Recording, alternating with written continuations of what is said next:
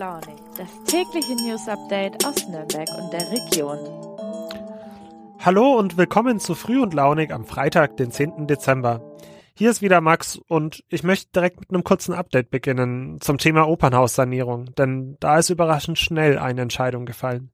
Gestern noch hatte euch ja meine Kollegin Birgit Ruf von der Diskussion berichtet, ein für die Bauzeit notwendiges Provisorium in der Kongresshalle auf dem ehemaligen Reichsparteitagsgelände zu errichten. Nun steht fest, dass es genau so kommen wird.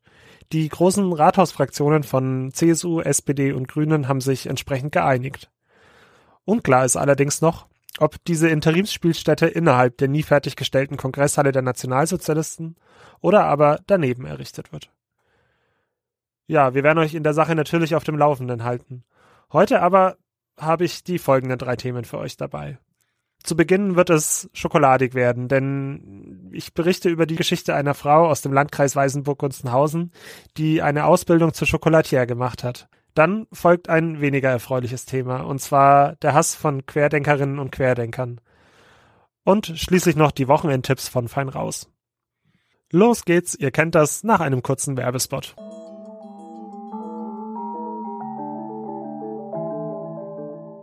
Advent, Advent. Der Bohlen brennt und zwar für gute Angebote. Deshalb habe ich für euch etwas richtig Geiles rausgehandelt. Das Samsung Galaxy S21 5G ab nur einem Euro mit mindestens 200 Euro Tauschprämie.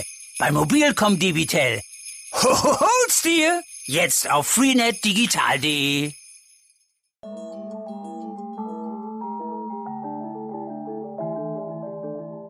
sich den ganzen Tag mit leckeren Süßigkeiten zu beschäftigen? Für mich wäre das vermutlich keine gute Idee, denn eine Tafel Schokolade hat bei mir meist keine lange Überlebenszeit. Eine junge Frau aus dem Landkreis Weißenburg-Gunzenhausen hat sich aber mit der Ausbildung zur Chocolatier ihren Lebenstraum erfüllt. Ich hoffe, ich spreche das richtig aus. Mein Französisch ist auch nicht mehr das allerbeste. Jedenfalls, warum sie dafür extra nach Belgien musste, das wird euch nun meine Kollegin Marianne Natales erzählen.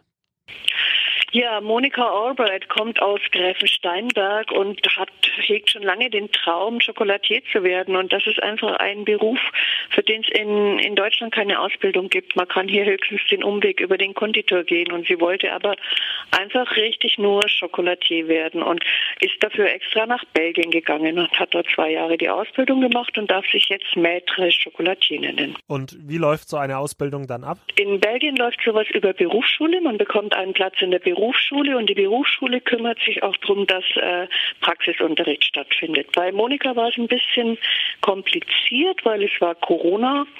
Allerdings muss man sagen, hat diese Schule offensichtlich voll flexibel reagiert. Die hat einfach den gesamten ähm, theoretischen Unterricht ins erste Jahr gelegt, wo, wo ja auch viel Lockdown auch in Belgien war. Und im zweiten kam dann die ganze Praxis. Normalerweise ist es immer wieder abwechselnd. Mhm die Ausbildung hat sie ja inzwischen beendet. Was macht sie denn nun? Sie ist wieder daheim, ja. Sie will sich langsam selbstständig machen. Also sie, sie stellt auch Pralinen her, verkauft die auch in Gunzenhausen in dem Laden. Ähm, und im Moment ist sie noch mit der Handwerkskammer am Verhandeln, weil das Problem ist, dass halt in Deutschland dieser Maître Chocolatier so nicht anerkannt wird, weil als Meister bräuchte sie den Konditorenabschluss und den hat sie nicht. Aber wie gesagt, sie ist mit der Handwerkskammer im Gespräch und die sind offensichtlich bereit, da eine Lösung zu finden. Und man findet Moni auch ähm, auf Instagram, da hat sie unter Monikas Chocolate einen Account.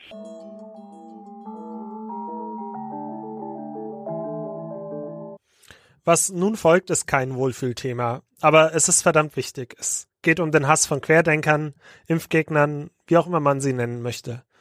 Meine Kollegin Ulrike Löw, unsere Gerichtsreporterin, wird euch nun sagen, warum ein Gerichtsurteil über einen Fall aus der Zeit vor Corona für deren aktuellen Hass sehr relevant sein könnte.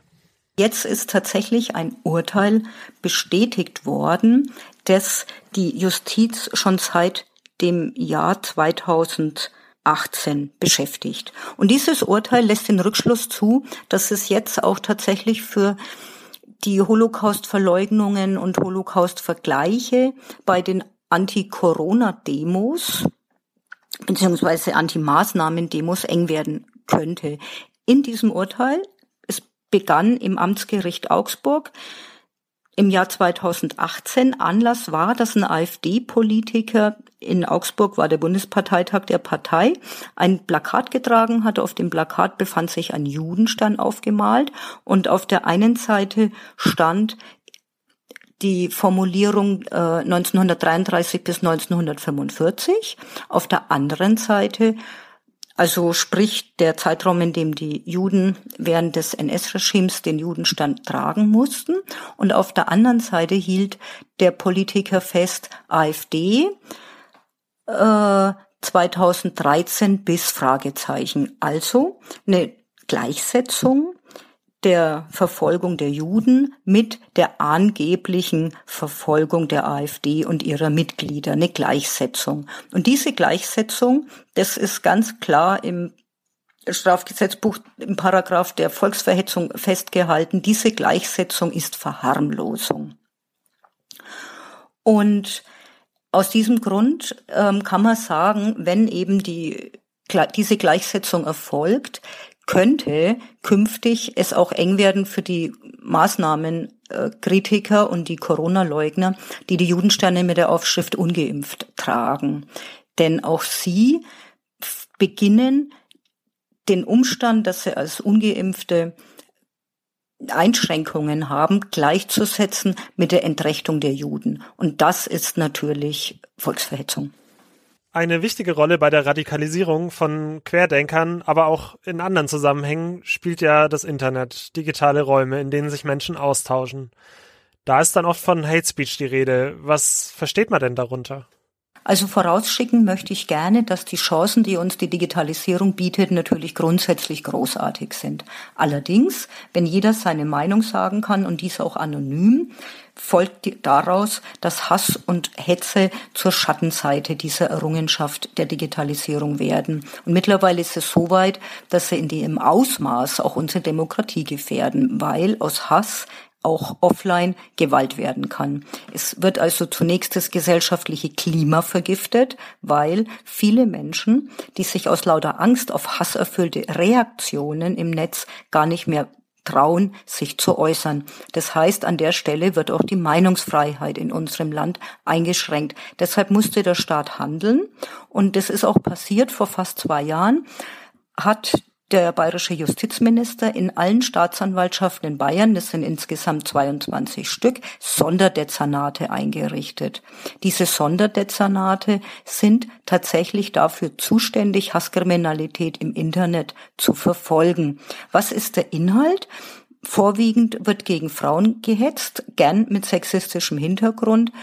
Großer Teil fällt dann tatsächlich unter Volksverhetzung. Damit ist gemeint, dass ganze Bevölkerungsgruppen, zum Beispiel Ausländer, gezielt diskriminiert und verunglimpft werden oder noch schlimmer zu Hass angestachelt wird, zu Hass aufgerufen wird.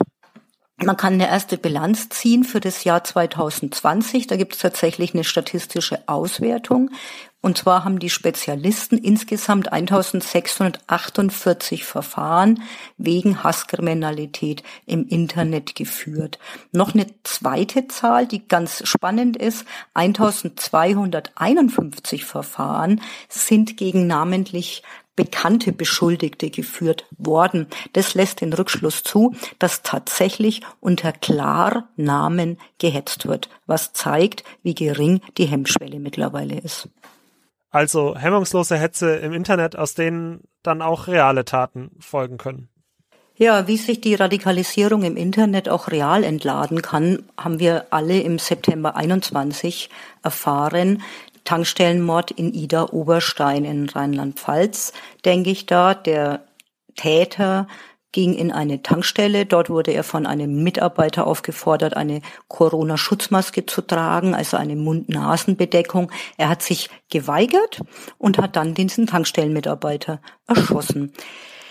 Man kann jetzt wieder vom berühmten Einzelfall sprechen. Man kann aber auch sagen, und ich fürchte, das ist zutreffend, dass dieser Mord nur der Ausdruck von Radikalisierungs Tendenzen ist, die wir schon sehr lange beobachten. Das bestätigt auch die Staatsanwaltschaft Nürnberg-Fürth, die nämlich sagt, die Ermittlungen zu Hate Speech im Zusammenhang mit Corona nimmt tatsächlich zu.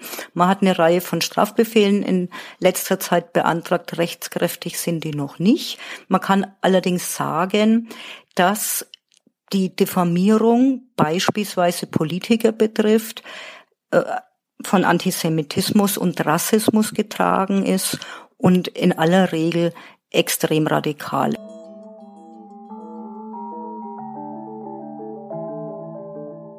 Hi, hier ist Anna von Fein raus und ich habe ein paar Tipps, was man an diesem Wochenende gut unternehmen kann.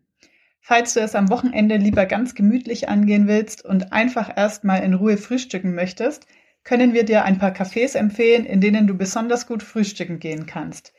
In Fürth kann man dazu gut in die Kaffeebohne oder ins Café Michitz gehen.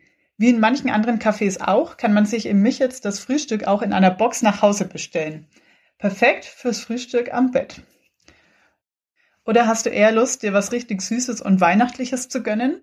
Also wir haben gerade immer richtig Lust zu naschen. Und was ist typischer für Nürnberg als Lebkuchen? Wir verraten dir, wo in Nürnberg du die besten Lebkuchen bekommst. Das wäre ja vielleicht was für eine Shoppingtour. Und falls du mal was Neues ausprobieren willst, dann solltest du die Cafés auschecken, in denen es besondere Lebkuchensnacks gibt. Im veganen Restaurant Vegön dir gibt es zum Beispiel sogar ein Getränk aus Lebkuchen, einen Lebkuchen-Shake. Wer am Wochenende gerne ein bisschen sportlich aktiv werden will, dem können wir unsere Winterwanderungen ans Herz legen.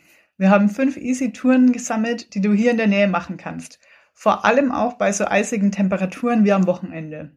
Zum Beispiel eine Wanderung zum klingenden Wasserfall am Moritzberg.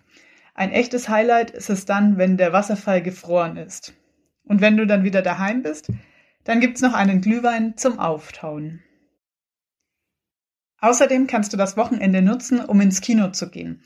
Die Kinos in Nürnberg, Fürth und Erlangen haben weiterhin offen. Unter 2G Plus mit weniger Leuten, mit Maske, welche Regeln genau in welchem Kino gelten, das erfährst du auf unserer Seite www.fein-raus.de. Dort haben wir auch Filme empfohlen, die du in den kleinen Kinos hier in der Region anschauen solltest. Unser Filmtipp für diese Woche ist Benedetta. Der Film läuft am Wochenende um 19 Uhr im Babylon Kino in Fürth. Wer sich am Wochenende impfen lassen möchte, der sollte beim Steinbock in Zirndorf vorbeischauen. In der Boulderhalle hat letzte Woche schon eine Impfaktion stattgefunden. Und auch heute wird beim Steinbock wieder geimpft. Ab 18 Uhr geht's los. Termine kann man über die Website buchen. Ich wünsche euch viel Spaß und ein schönes Wochenende. Tschüss. Vielen Dank dir, Anna. Dem kann ich mich nur anschließen. Ich wünsche euch einen schönen Freitag, ein gutes Wochenende und ja, tatsächlich auch schon schöne verbleibende Wochen in 2021. Denn für mich war das, wenn alles nach Plan verläuft, die letzte Früh- und Launig-Schicht in diesem Jahr. Macht's gut, euer Max.